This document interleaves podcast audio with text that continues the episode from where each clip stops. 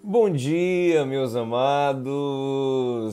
Que coisa boa estar aqui com vocês mais uma vez, que saudade!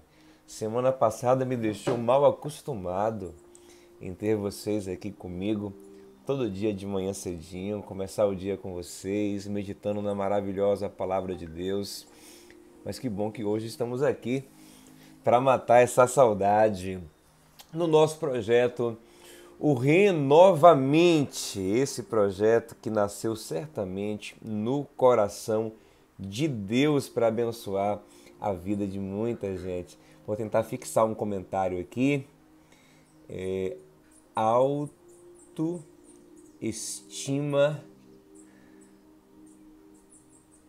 a luz a luz da Bíblia. Como é que fixa? Opa, fixei.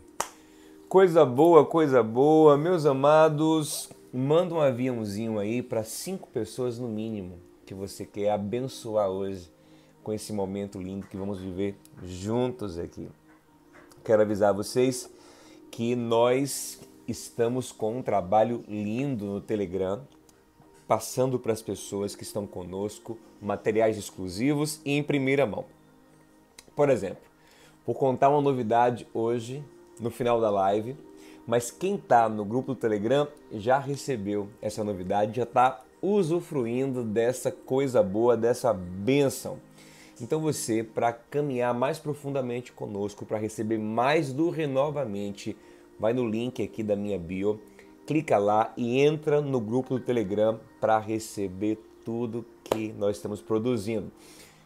Outra novidade boa, nós liberamos agora publicamente as lives sobre ansiedade. O pessoal do Telegram passou uma semana inteira só ele tendo acesso exclusivo ao material, ao conteúdo. E agora você pode pegar o link e mandar para os seus amigos, para a sua família, para quem você ama. Tá lá, tá público no meu canal. E tem o um link para o meu canal aqui também na minha, minha bio. Tá bom? Gente, eu não vou demorar não, a gente já vai começar o nosso conteúdo. Também se puder aí dar um like, dar uma chuva de likezinhos aqui, que isso ajuda o Instagram a impulsionar mais a nossa live. Manda um aviãozinho para cinco pessoas.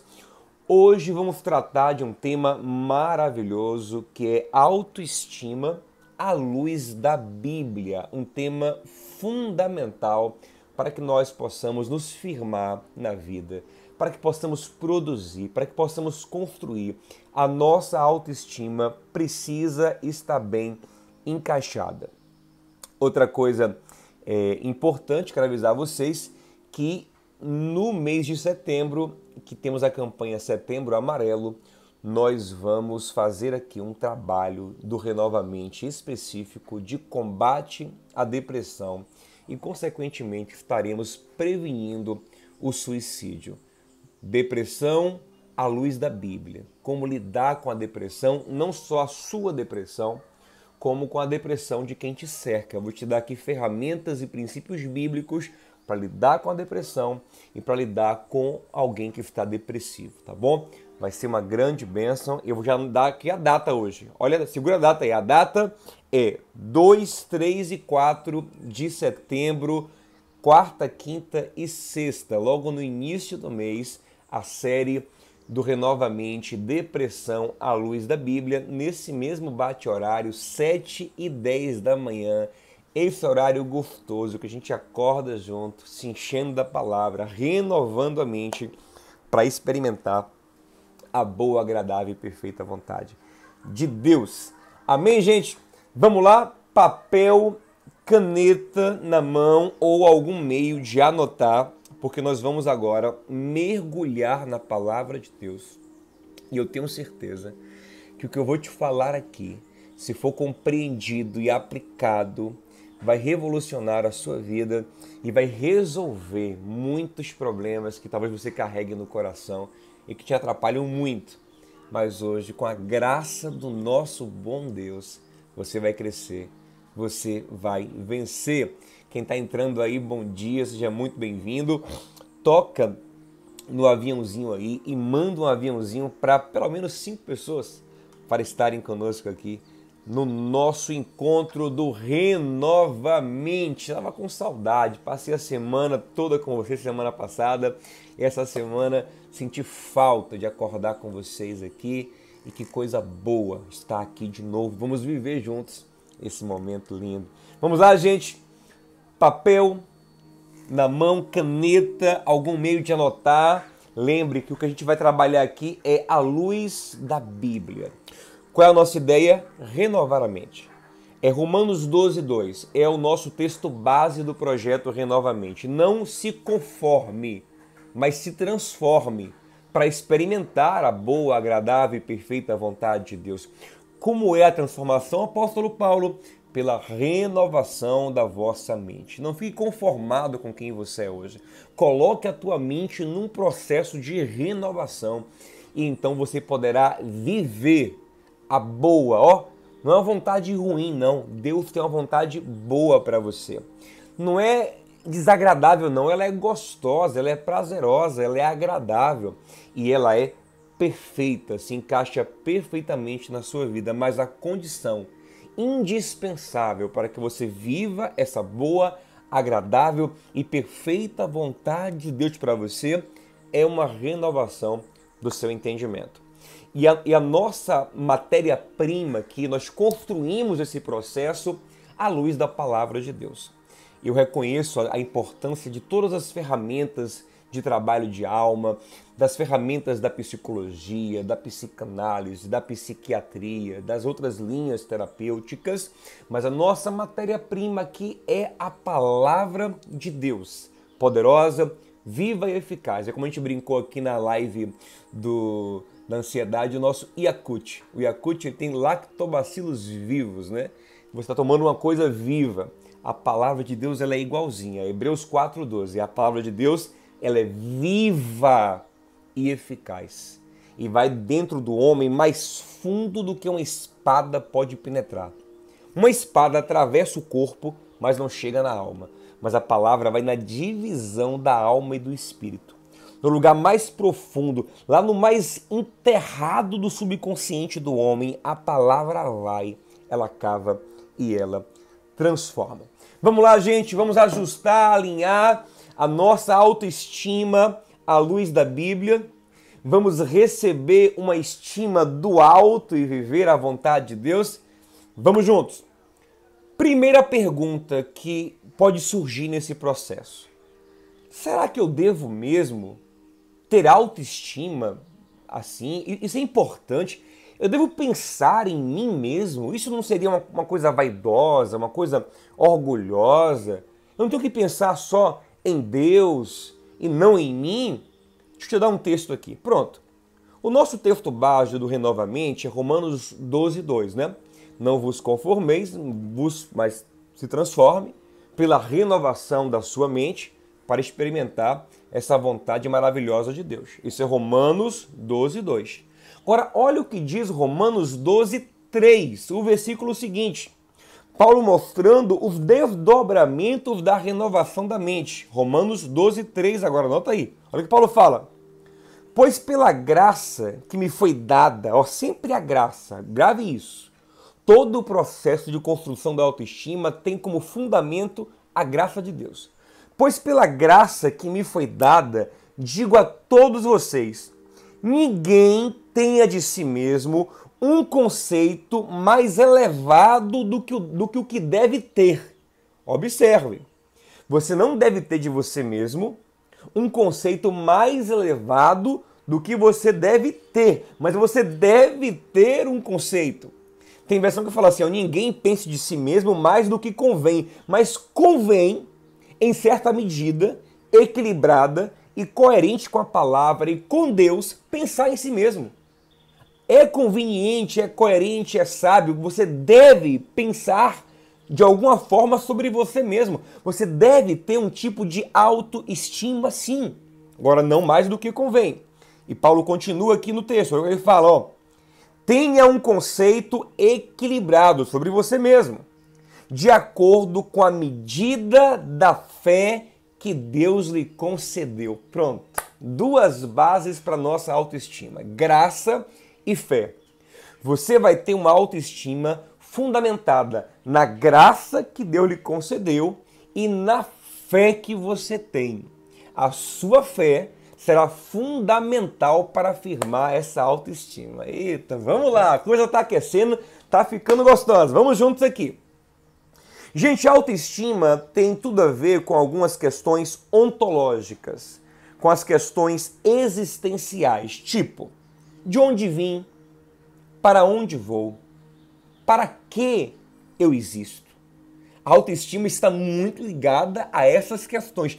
Mesmo que você não pense muito nisso, são questões que estão lá no seu subconsciente. Todo ser humano lida, ainda que não de maneira consciente e ativa o tempo todo, com essas questões.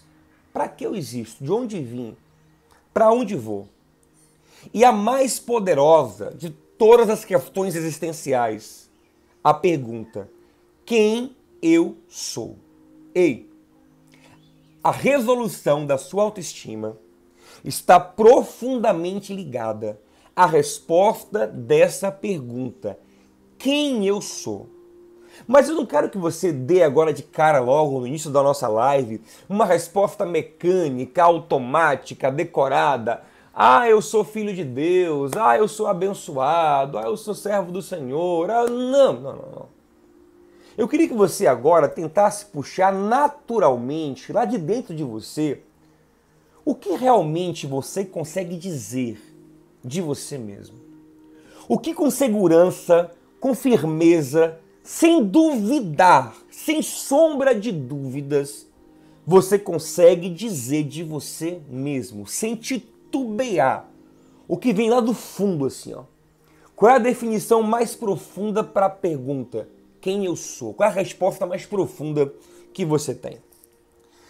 Curioso que quando Deus chamou Moisés para uma grande missão, para a maior missão do Antigo Testamento, libertar o povo de Israel do Egito, a primeira coisa que Moisés perguntou a Deus foi isso.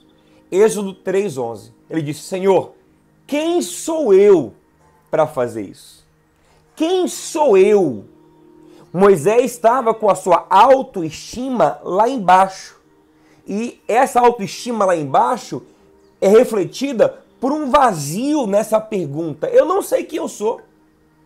Eu sou um homem que nasceu hebreu, foi criado no palácio egípcio, fugiu para o deserto, casou com a midianita, sem identidade, indefinido, vivendo aqui esperando a morte chegar quem sou eu para fazer alguma coisa importante na vida? Quando esse eu sou não está bem encaixado, quando esse quem sou eu não está respondido, você fica igual Moisés, Senhor, manda outro, eu não, eu não posso. Sou pesado de língua, seus defeitos parecem insuperáveis, parecem barreiras intransponíveis. Para Moisés, a sua pouca habilidade oratória era determinante para que ele não conseguisse realizar os projetos de Deus. Quem sou eu, Senhor? Não dá para mim. Agora, olha que coisa curiosa. Moisés continua a conversa, porque ele, ele tem ainda outras questões ontológicas. E a próxima questão dele não é mais quem sou eu, apesar de não ser respondida ainda plenamente.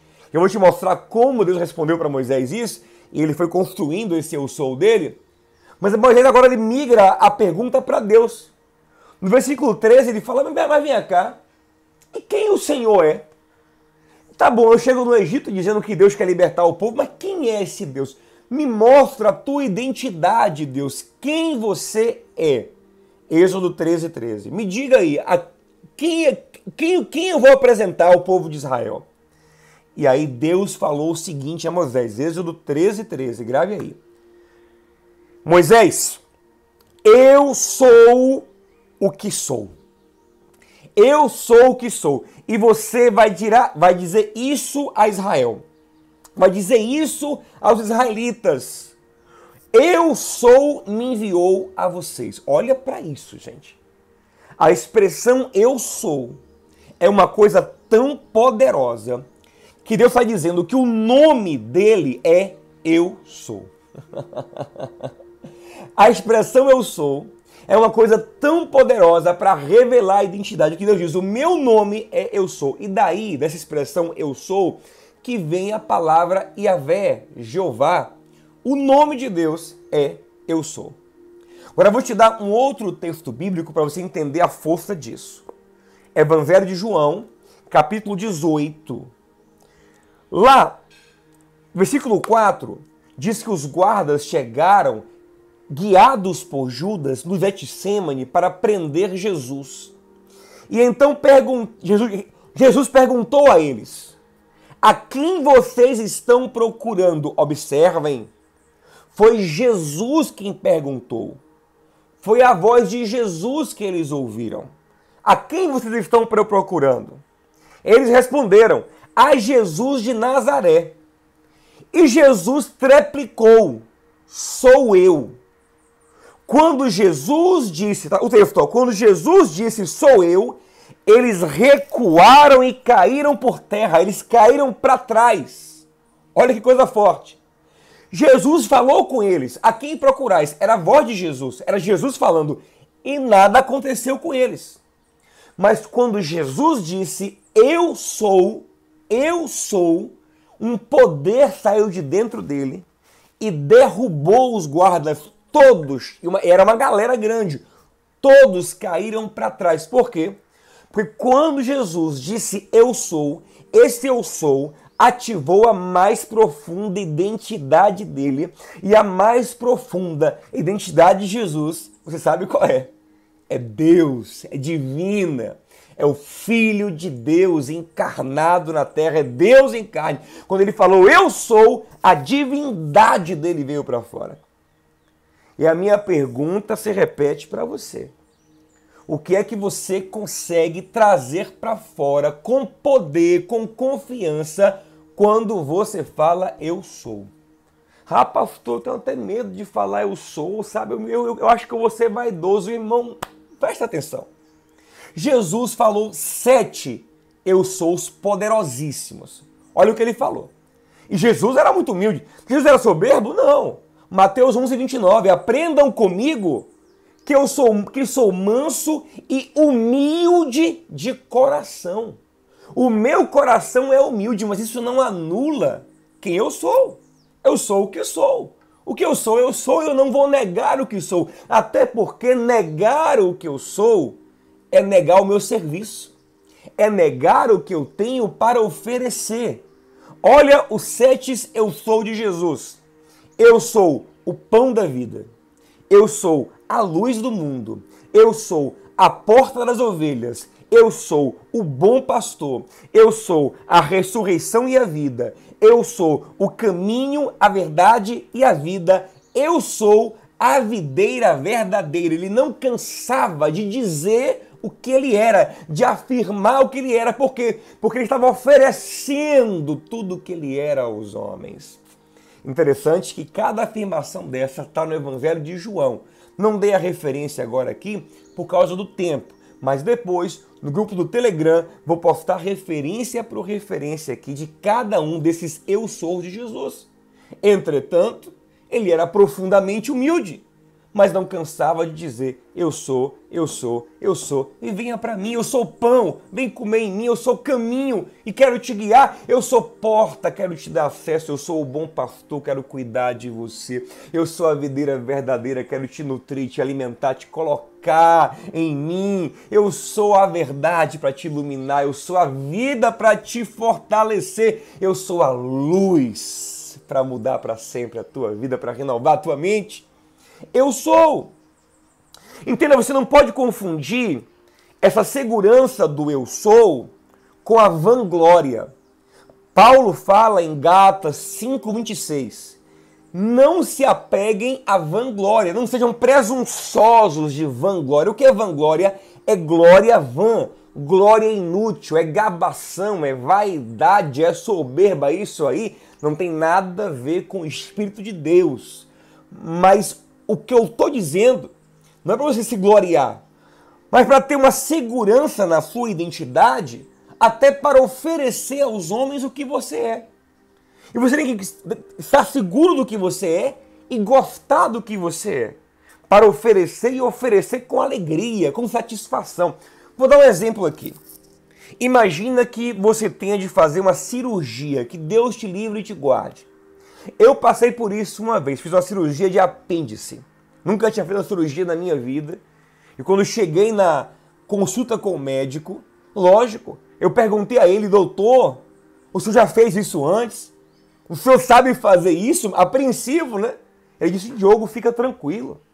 Eu sou especialista nisso.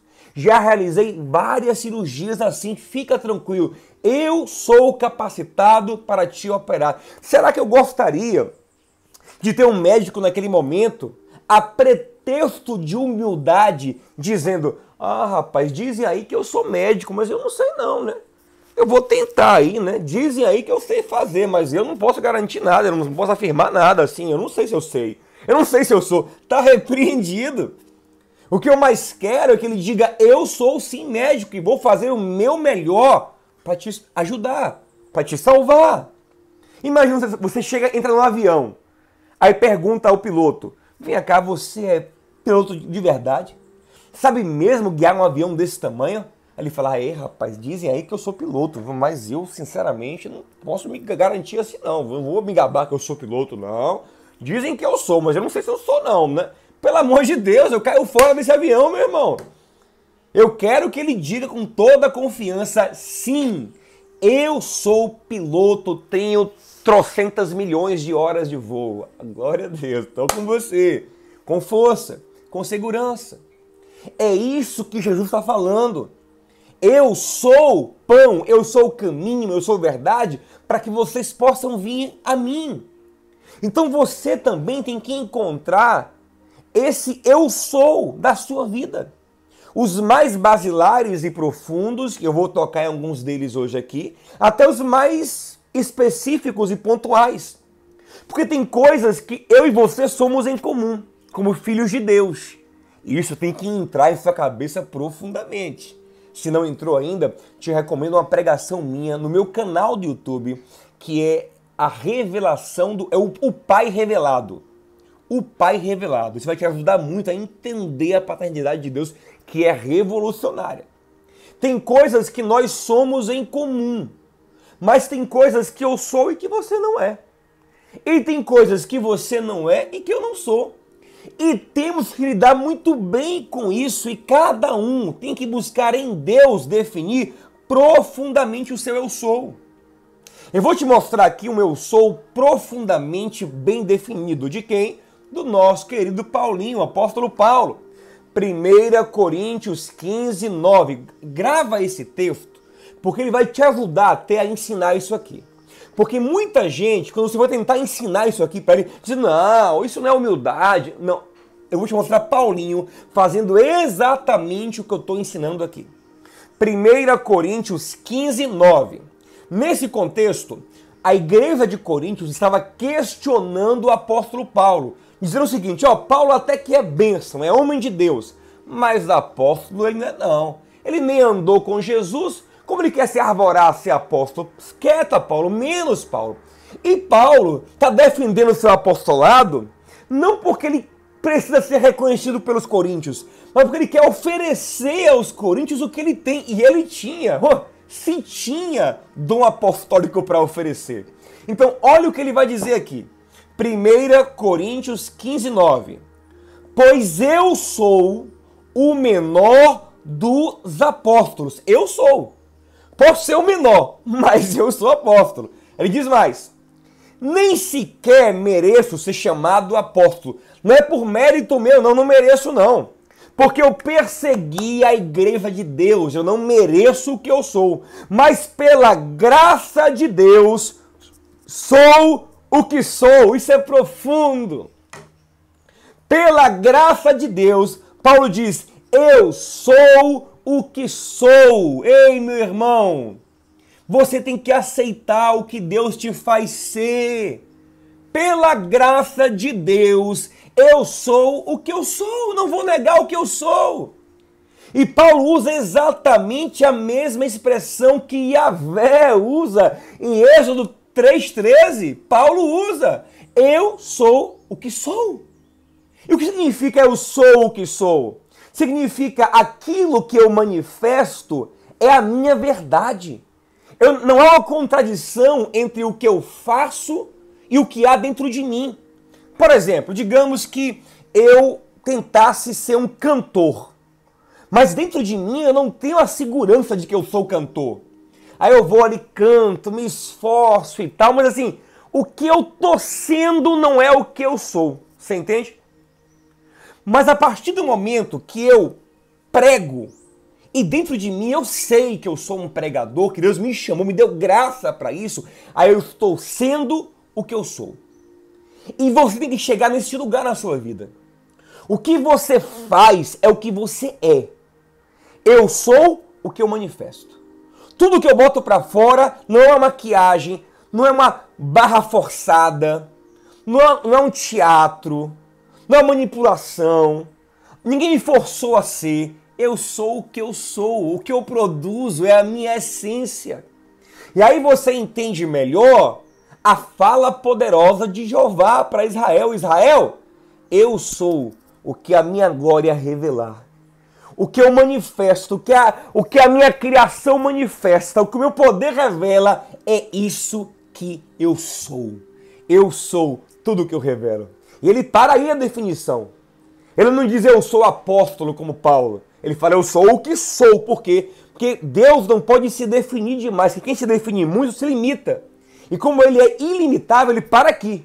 Eu sou o que sou. Tudo que eu revelar é o que eu sou e ainda não não termina, não conclui tudo o que eu sou, porque eu sou muito mais do que vocês podem compreender. Essa ideia do Senhor. Mas olha Paulo falando aqui. Eu sou o que sou. E esse é o lugar para onde Deus quer te levar. Você vai ser o que você é. O que você é, vai colocar para fora. O que Deus te deu pela graça, vai colocar para fora. E isso traz uma confiança, uma segurança, é uma coisa tão poderosa, meu irmão. Foi para eu dizer uma coisa, ó. Eu hoje sou pastor e sei que sou pastor e me vejo pastor. Mas isso não, não aconteceu na minha vida de um dia para noite, não. Eu primeiro consegui dizer eu sou pregador mas não eu sou pastor. O que acontecia? Como eu, o eu sou pregador estava bem resolvido, eu pregava e tinha sucesso nisso. Mas no eu sou pastor, eu forçava a barra porque não estava bem resolvido em mim. Então o meu pastoreio era deficitário, por quê? Porque eu agia meio, meio que assim, poxa, eu tenho que agir, eu tenho que fazer. Não brotava naturalmente de dentro de mim. Mas a partir do momento que eu entendi de fato, porque me foi comunicado, eu vou entrar já já nisso, me foi comunicado que, que eu sou pastor, aí o pastoreio começa a florescer. Porque eu sou o que eu sou. Eu sou o que eu sou. Eu sou meu amigo. Eu sou médico, eu sou advogado, eu sou artista, eu sou pintor, eu sou cantor, eu sou pai, eu sou marido. Eu sou, eu vivo. Flui, acontece. O que eu sou, eu sou e não tem conversa, acabou. Mas vamos lá. Sou eu mesmo quem digo quem eu sou? Sou eu mesmo quem escolho quem eu sou? Eu tenho autoridade para dizer para mim mesmo quem eu sou? Não. Quem me define, quem diz quem eu sou, é alguém que já é antes de mim. Isso é muito forte. Eita. Quem diz o que eu sou, quem me autoriza a ser, é alguém que já é antes de mim. Grava isso aí. Por exemplo, quem é que diz para um advogado que ele agora é advogado? Quem diz para um bacharel de direito que ele agora é advogado? A ordem dos advogados. São outros advogados que dizem: é, realmente, nós reconhecemos você é advogado. Quem diz para um capoeirista que ele agora atingiu uma nova corda? Quem diz para um cara do jiu-jitsu que ele chegou na nova faixa é quem já está no mínimo na mesma faixa, que vai dar a ele no mínimo. Geralmente alguém uma faixa bem superior a dele.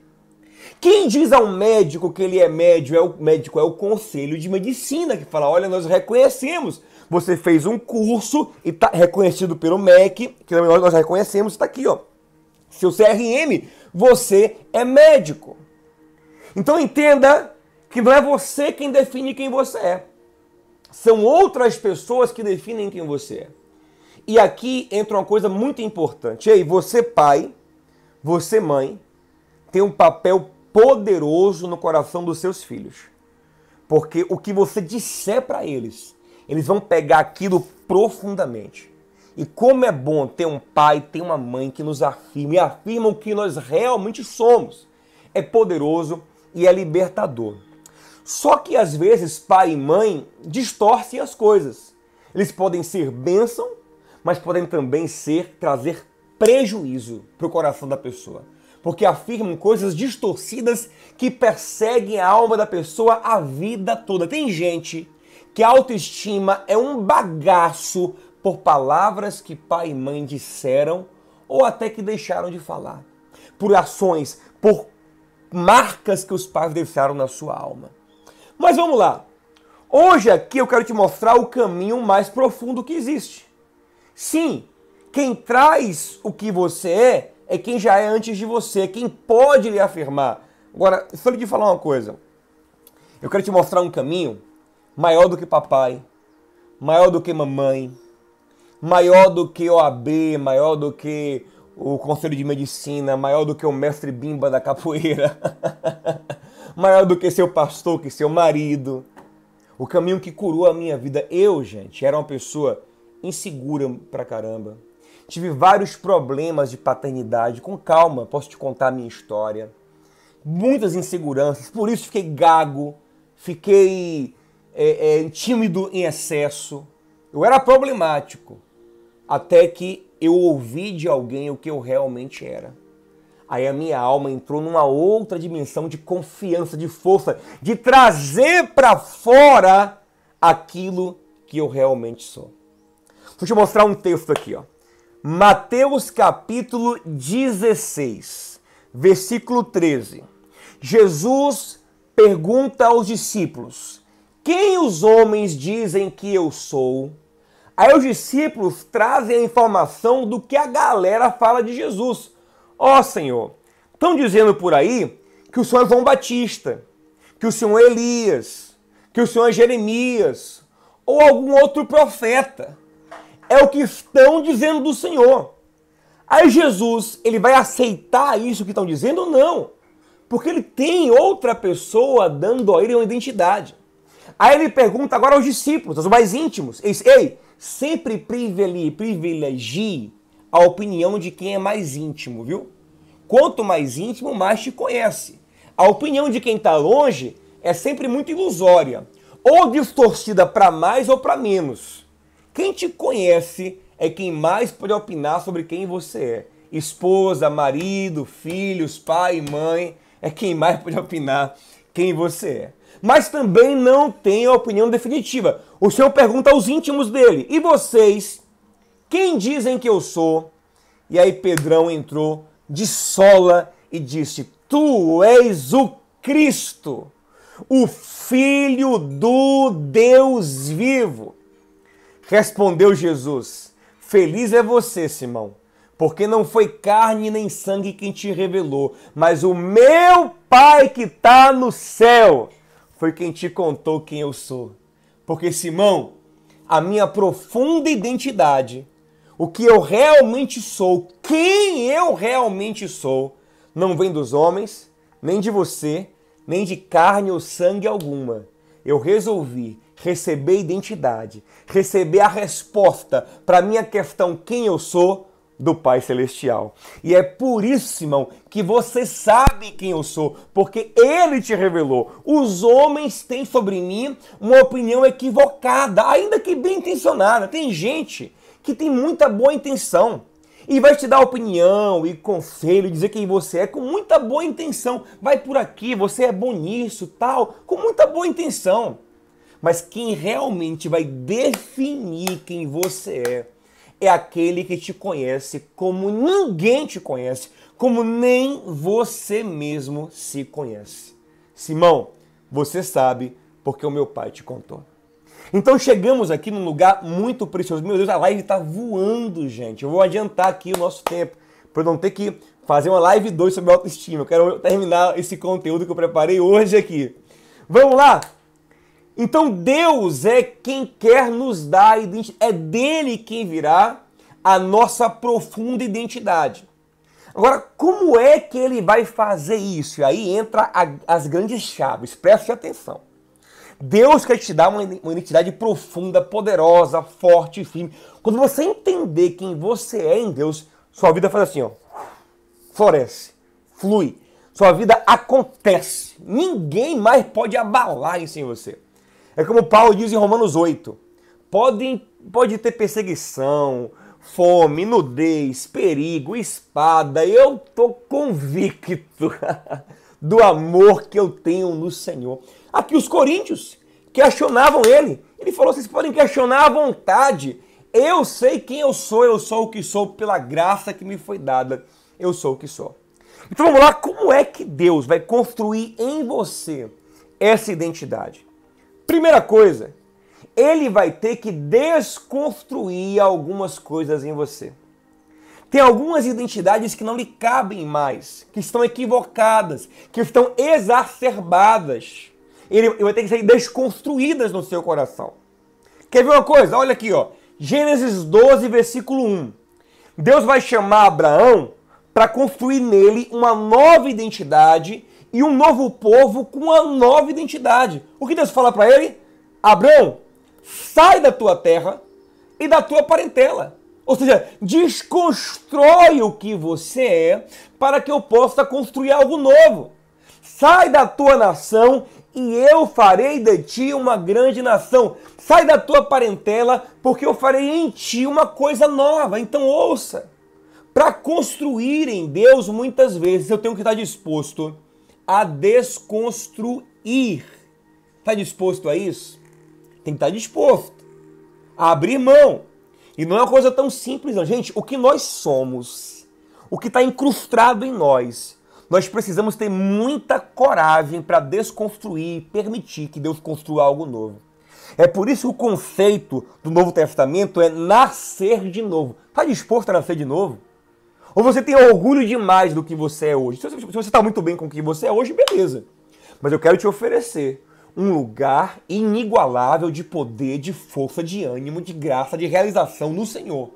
Tem que ter coragem de desconstruir o que você é. Paulinho mesmo, apóstolo Paulo, teve coragem. E era muito orgulhoso de ser quem ele era. Olha o que ele fala, ó, Filipenses 3,5. Eu era, eu sou circuncidado no oitavo dia, no dia certinho, pertencente ao povo de Israel, da tribo de Benjamim, verdadeiro hebreu, fariseu, zeloso pela lei, irrepreensível na lei do Senhor, mas Deixei tudo isso para trás para construir algo novo em Cristo. Ei, está disposto? Pastor, não dá para eu ser quem eu sou hoje, ser também o que Deus quer que eu seja, nem sempre, gente.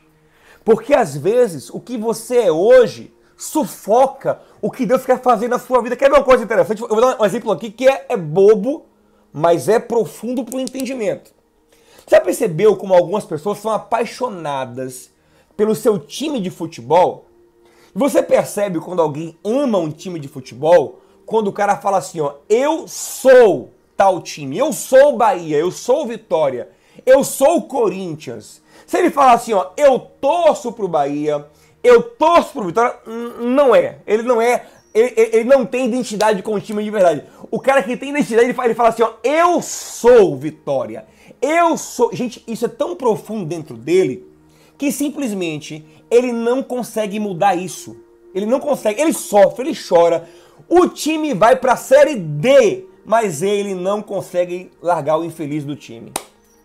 Tem até uma brincadeira que a gente faz eh, entre homens e é brincadeira, mas é verdade, que é mais fácil o homem trocar de carreira, trocar de país, trocar de cidade, de casa, até de esposa, infelizmente, mas o cara não larga o time dele, porque ele é. Aquilo entrou nele como? Lá atrás, na infância.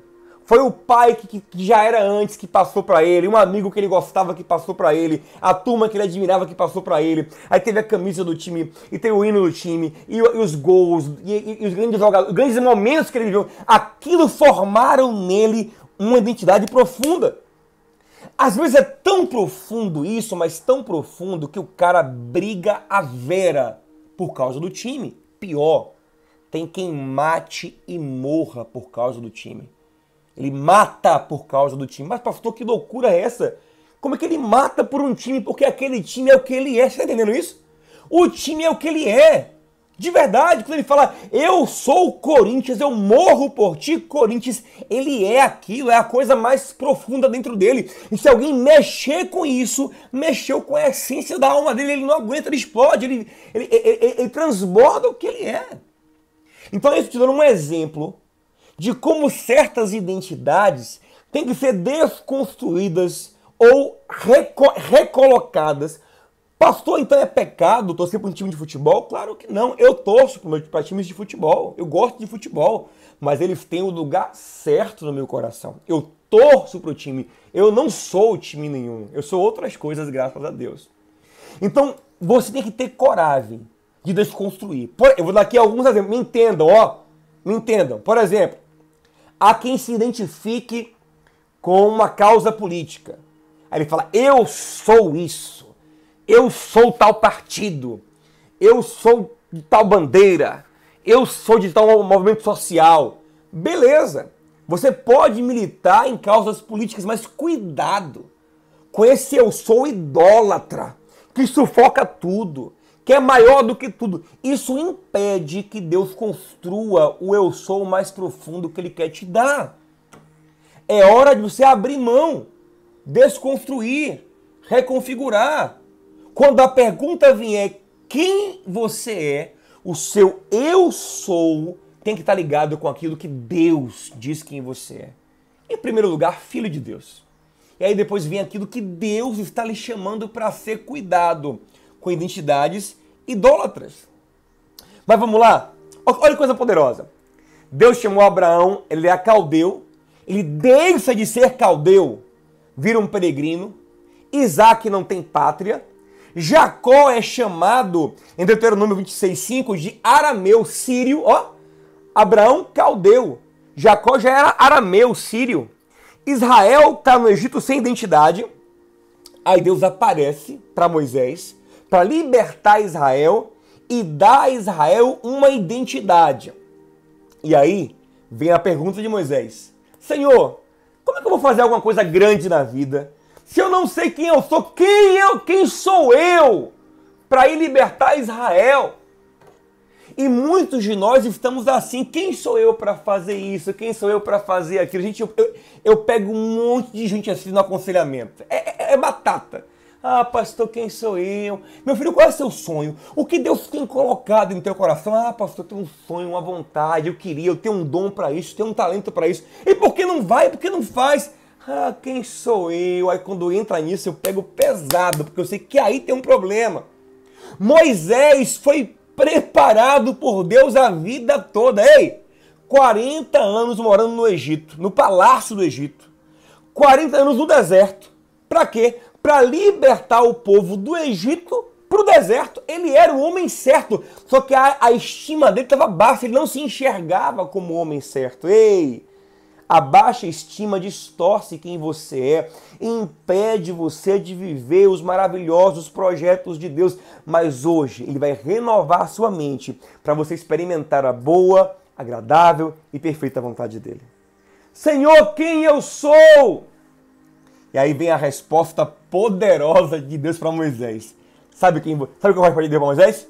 Moisés, eu serei contigo. Sabe o que é isso? Você é o homem que anda comigo. Aleluia! Essa é a sua identidade, Moisés. Você é o homem que anda comigo. Esse povo vai ser o povo que anda comigo. É Israel, povo que luta com Deus. Tanto que luta com, que é confrontado por Deus, como que luta ao lado de Deus. Essa é a sua identidade. Eu sou contigo. Essa é a sua identidade. Eita, gente, eu só tenho aqui 15 minutinhos para encerrar. Eu quero te dar aqui a prática. Pastor, na prática, como eu resolvo a minha alma, a minha autoestima, como eu encontro quem eu sou. Vamos lá. isso passa poderosamente pela terceira pessoa da Trindade, o nosso querido, doce, maravilhoso Espírito Santo de Deus. Ele faz um papel poderoso em nós. Tudo aquilo, ó, preste atenção. Tudo aquilo que Deus nos fala na sua palavra, o Espírito Santo de dentro de nós testifica. E aí, meu amigo, quando encontra a palavra que vem de fora com a que vem de dentro do Espírito, quando uma coisa toca na outra, aleluia! Aí acabou toda dúvida. E eu vou te mostrar como é que isso acontece, viu? Olha aí, ó, para testificar, ó, Romanos 8,16. O próprio Espírito testifica ao nosso espírito, no lugar mais fundo do teu ser, que somos filhos de Deus. Espera aí. Quem testifica, testifica de alguma coisa que já foi dita antes. Quem testemunha, testemunha a favor de uma tese que já existe. Então o Espírito, ele confirma aquilo que você já ouviu de Deus. E aí que vem a fé. De ouvir o quê? A palavra. Para receber a identidade que Deus tem para você, você tem que ouvir a palavra. Romanos 10, 17. Lembra que eu falei no começo? Ninguém pense de si mais do que convém. Romanos 12, 3. Mas pense de acordo com a fé que tem. É a sua fé quem vai gerar sua autoimagem. E é o Espírito Santo que vai testificar essa autoimagem.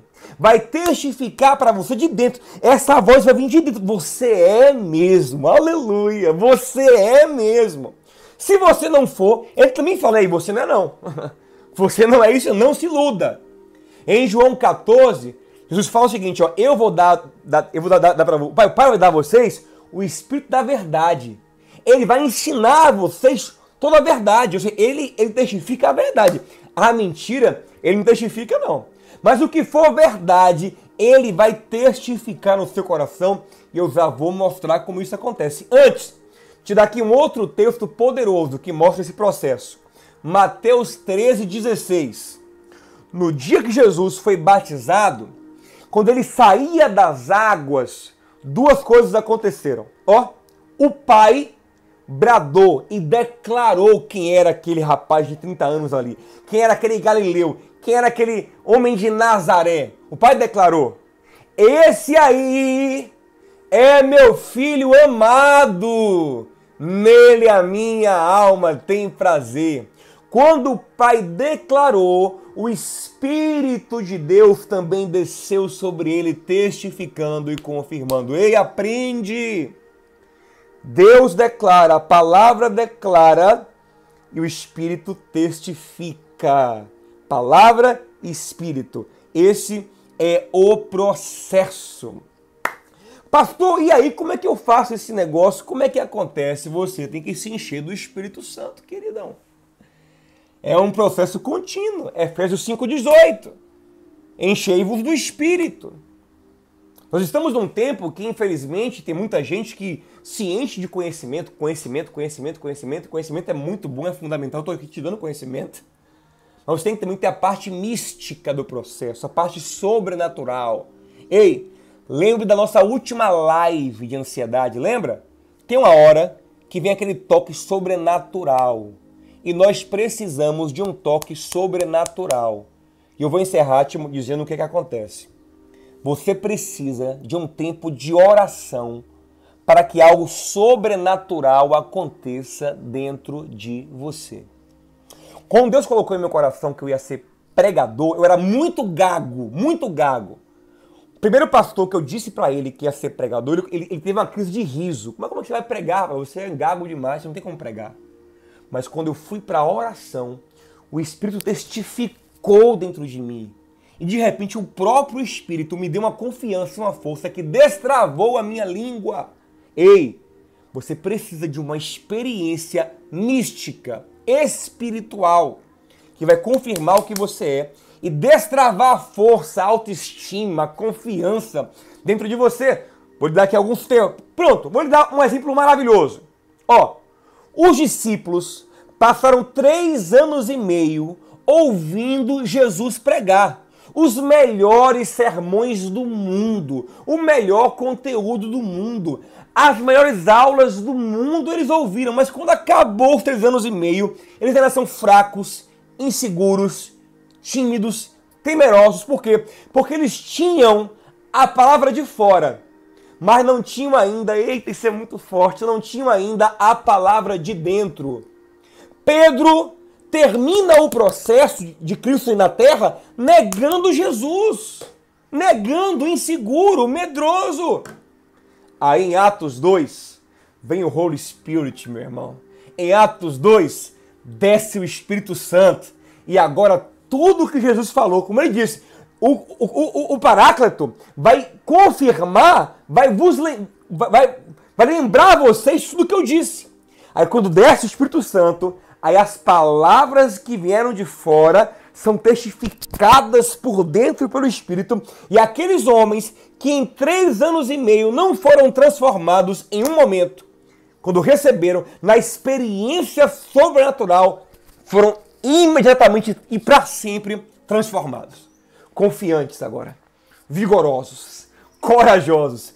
Pedrão prega um sermão poderoso. Pedrão, que negou Jesus para poucas pessoas, assume Jesus diante de uma multidão e prega com tanta coragem, com tanta força, com tanta graça, que 3 mil pessoas se entregam a Cristo naquele dia, em Atos capítulo 2.